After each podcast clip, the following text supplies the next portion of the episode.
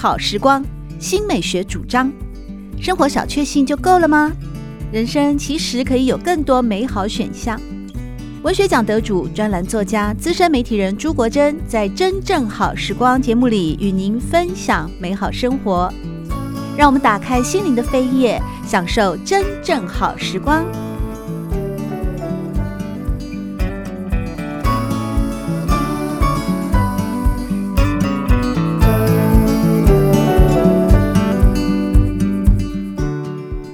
众朋友们好，欢迎来到真正好时光，我是朱国珍。在今天，我们邀请到科技人，也是科技公司的执行长，更是一位成功的创业家林怡静，和大家分享的是他的最新作品《流寇与创新者：林怡静的怪奇求学与创业生涯》。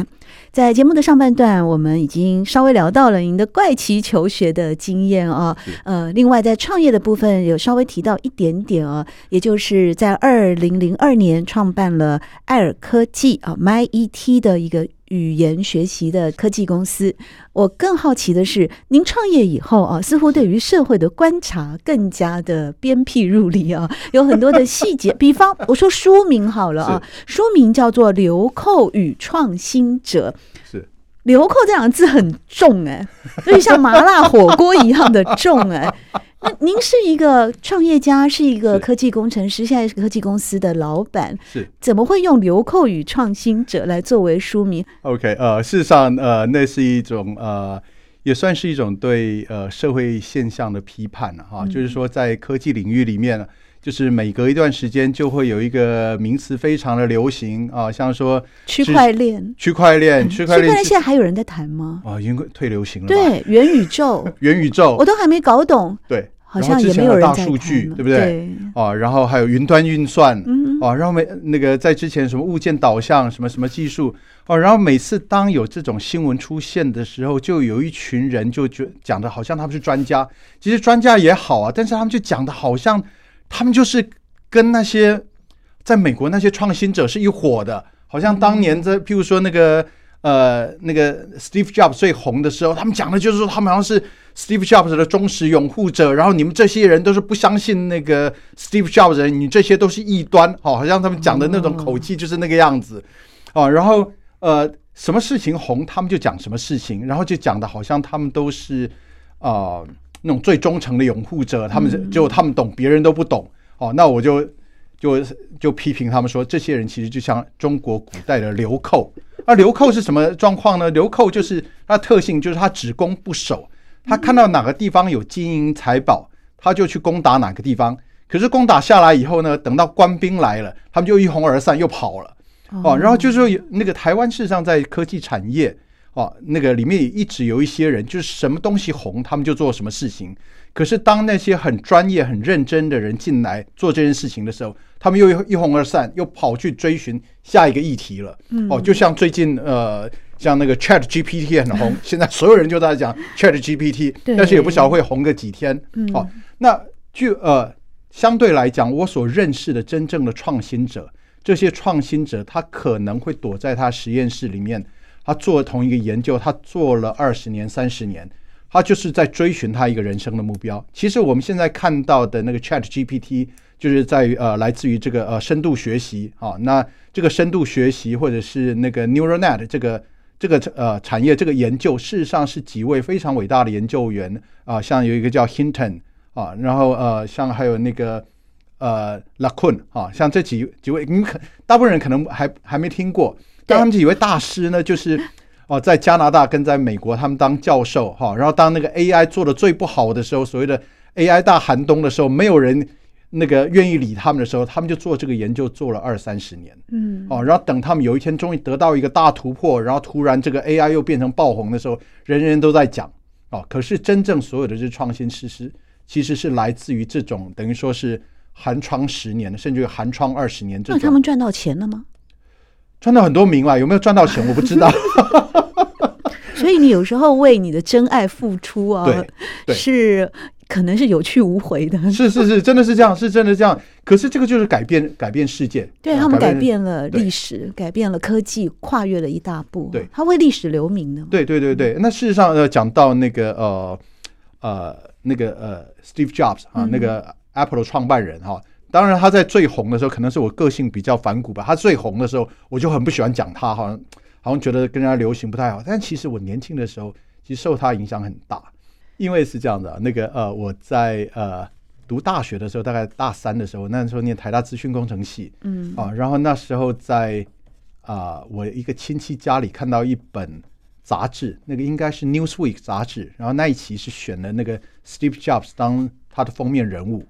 就跟 Steve Jobs 那时候才三十岁出头，然后他也赚不到多少钱，好像赚了一百万美金还是多少钱？然后人家那个呃杂志就会访问他，然后问他说啊，你赚到这一百万美金，你有什么感想？就 Steve Jobs 就讲说，其实我在乎的不是钱，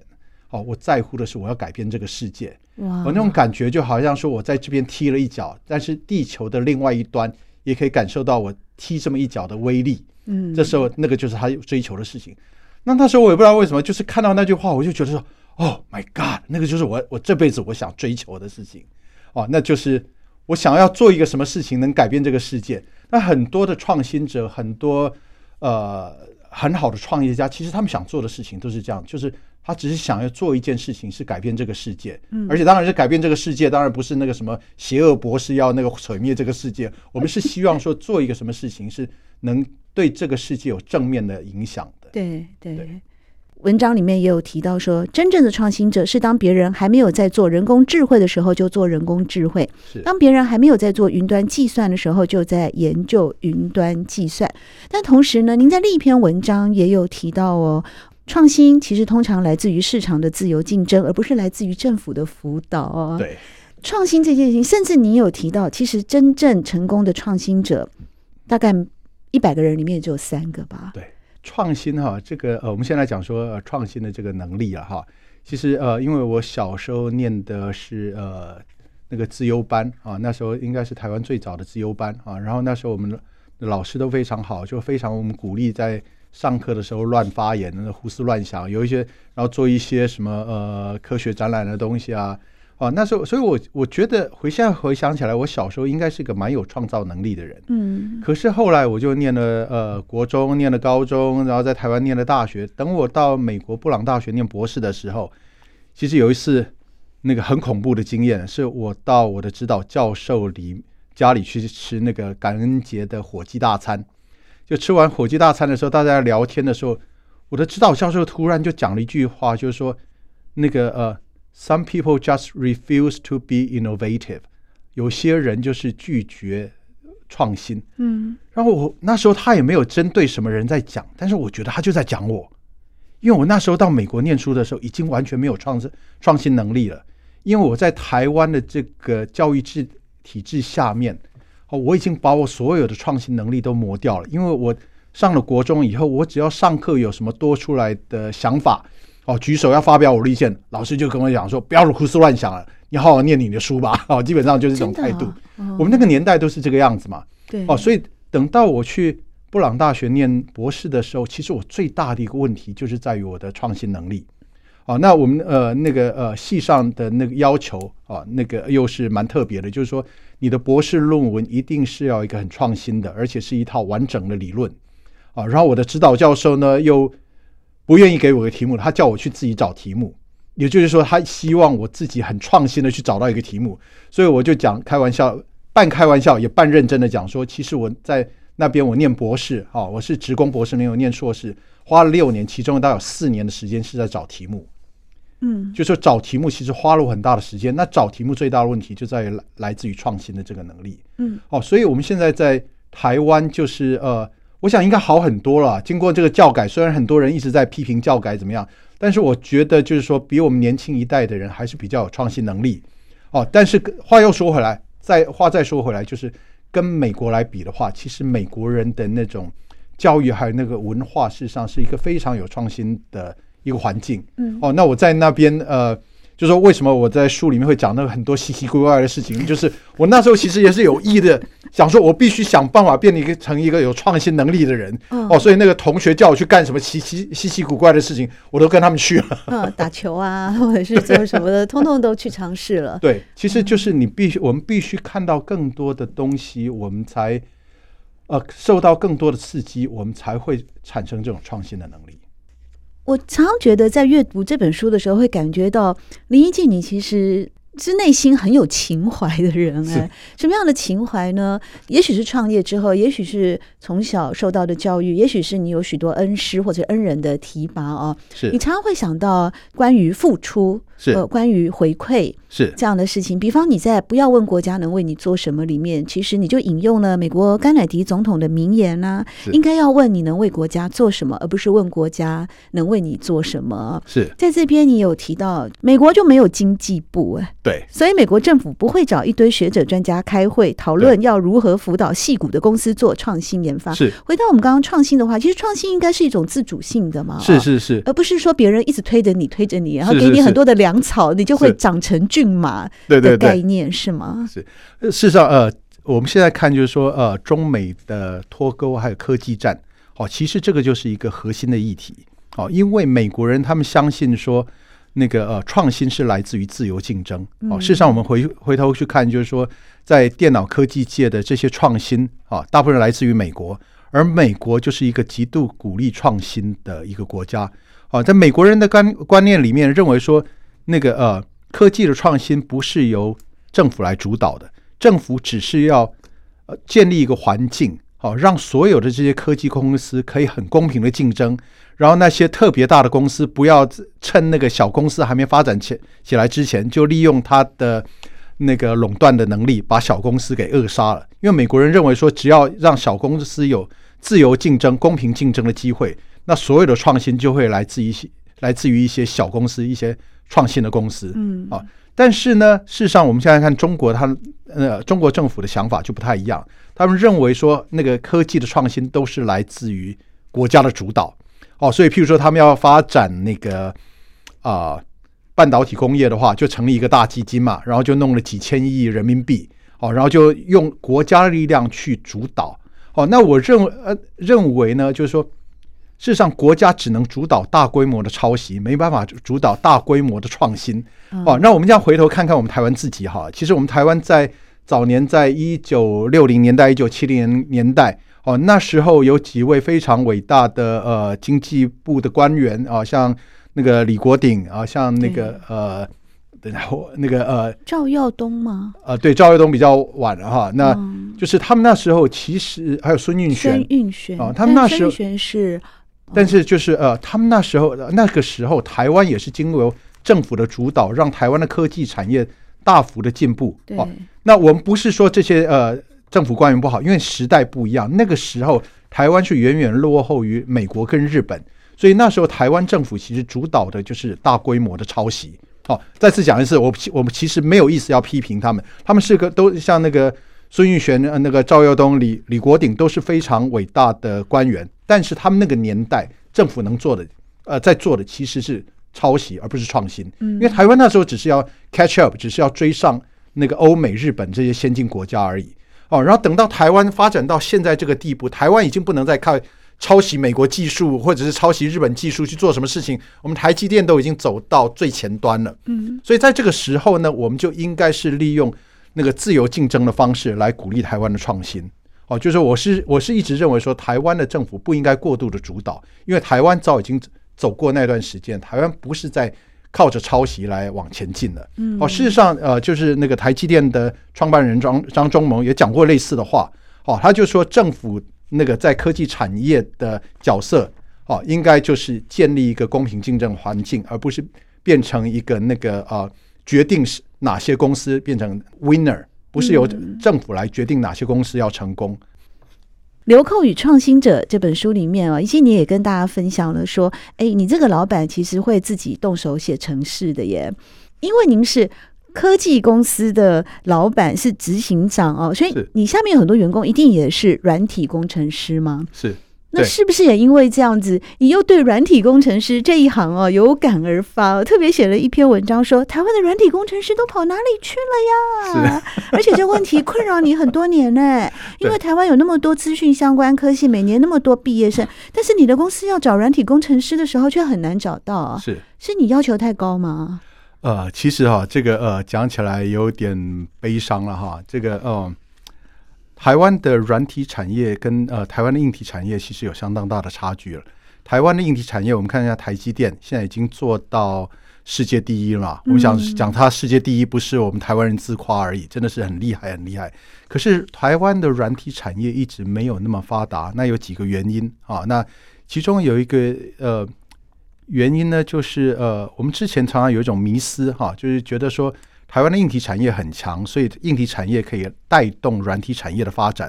可是最近几年，我看了一个呃一些经济学方面的书籍以后，我才理解到说，其实经济学里面有一个理论，就是一个国家里面如果有两个产业是邻近产业，他们共用一些资源的时候，那当其中一个产业发展的特别好，那其另外那个产业就会萎缩下去。好，那现在台湾就是硬体产业跟软体产业，好，它共用一种资源是什么？就是工程师。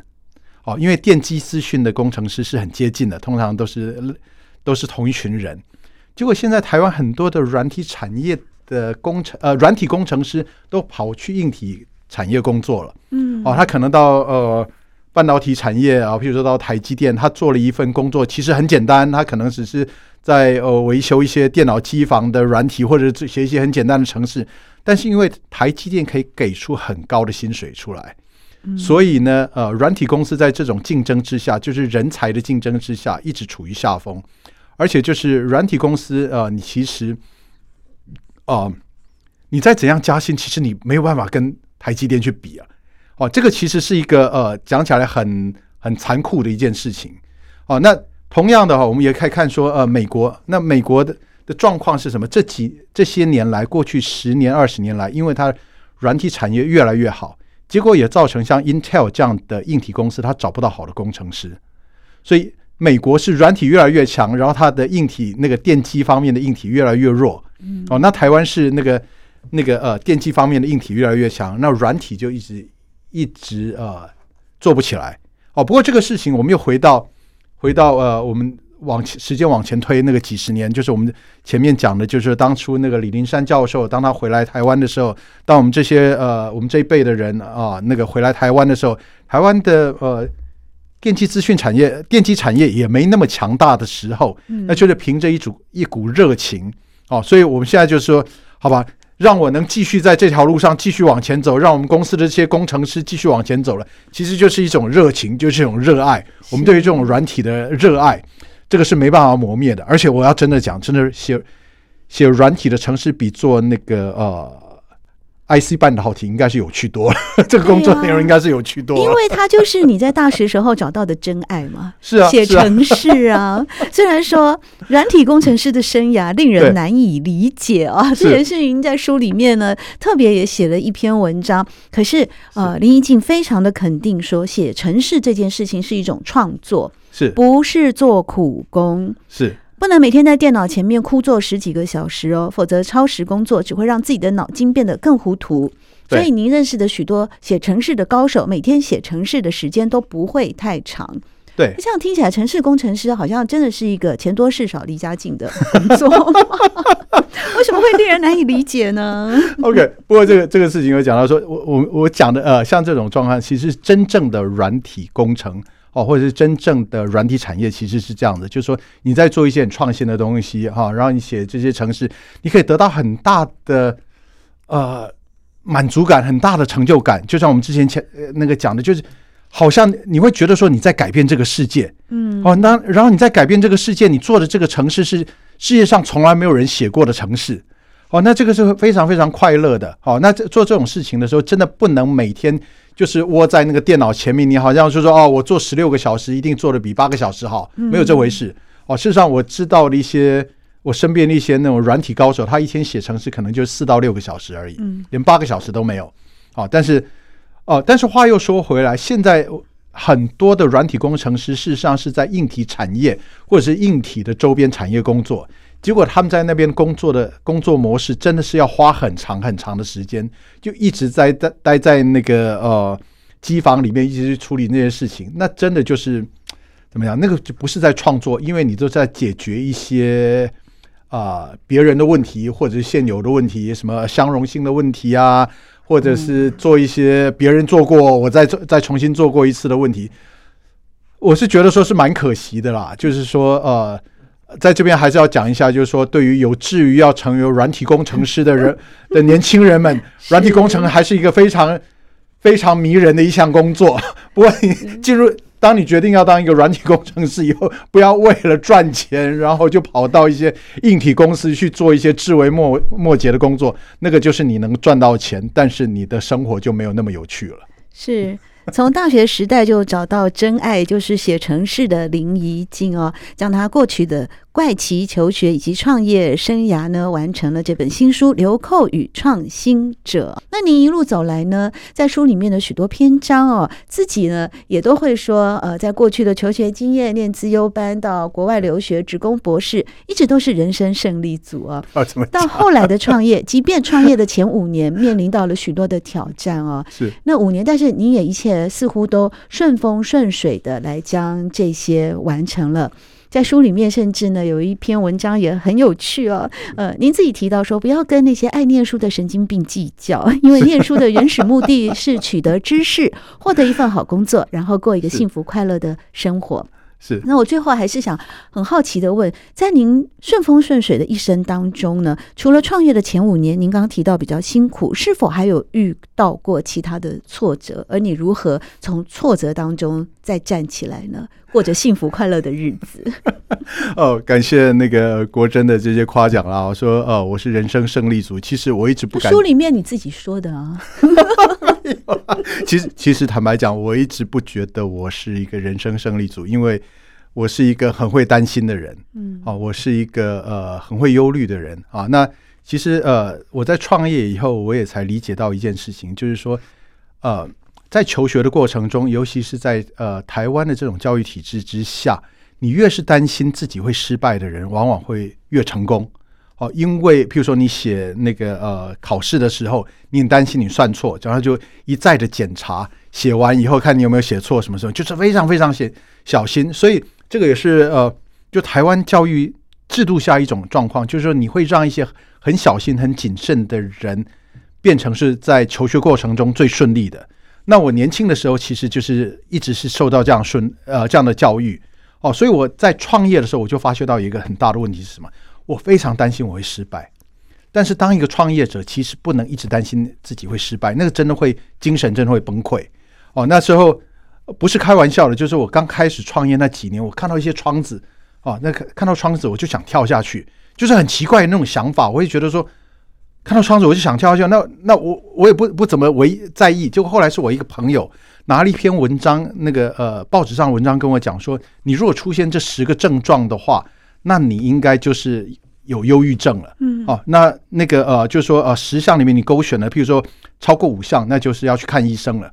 结果我那个朋友本来是要跟我讲说，他说这个很荒谬，这个这个怎么会有人会这样想？就我一看不得了，我其中我倒有六七项我都这么想。那我那时候才想发觉到说，其实我已经很严重了哦，因为我在创业过程中一直担心会失败，因为创业跟考试是不一样的。创考试其实在怎么样都是课本里面的东西哦。那在课本里面的东西，我我有有办法预期的，那个风险是有办法控制的。我多读书总是会成绩比较高，可是，在创业的过程中，其实很多事情是呃努力，也有很多的事情是靠运气的。结果我就是因为太担心，结果让我自己过得非常非常紧张哦，所以我在写这篇文这些文章，其实有很多是在自嘲嘛哦，就在讲自己的一些笑话。其实是是我我说我是一个一直是一个自我感觉非常不良好的人，哦会很担心很多事情哦，但是我一直在告诉自己，我必须克服这件事情，必须克服这这件事情。嗯，呀。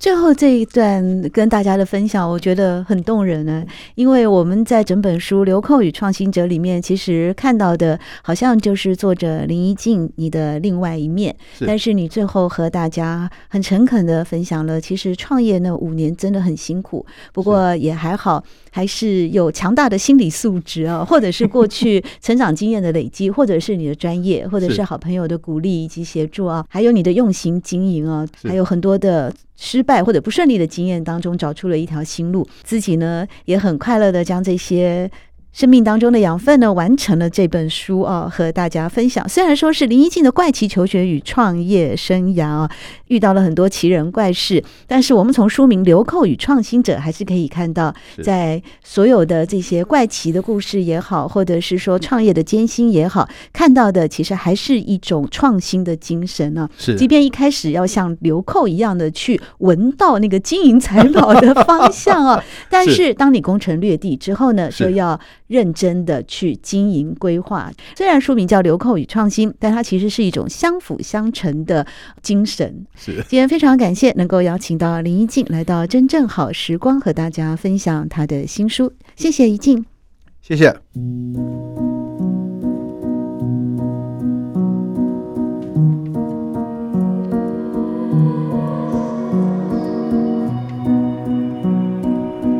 好时光，每个星期六早上八点钟到九点钟，在汉声广播电台全国联播网播出。节目在广播频道播出之后，也会上传到汉声广播电台的官网。在官网当中，您可以在经典回放的单元里搜寻“真正好时光”，随时收听到国珍为各位制作的精彩内容。喜欢朱国珍制作主持的《真正好时光》，欢迎您订阅、分享或留言。随时保持互动，一起共享美好生活。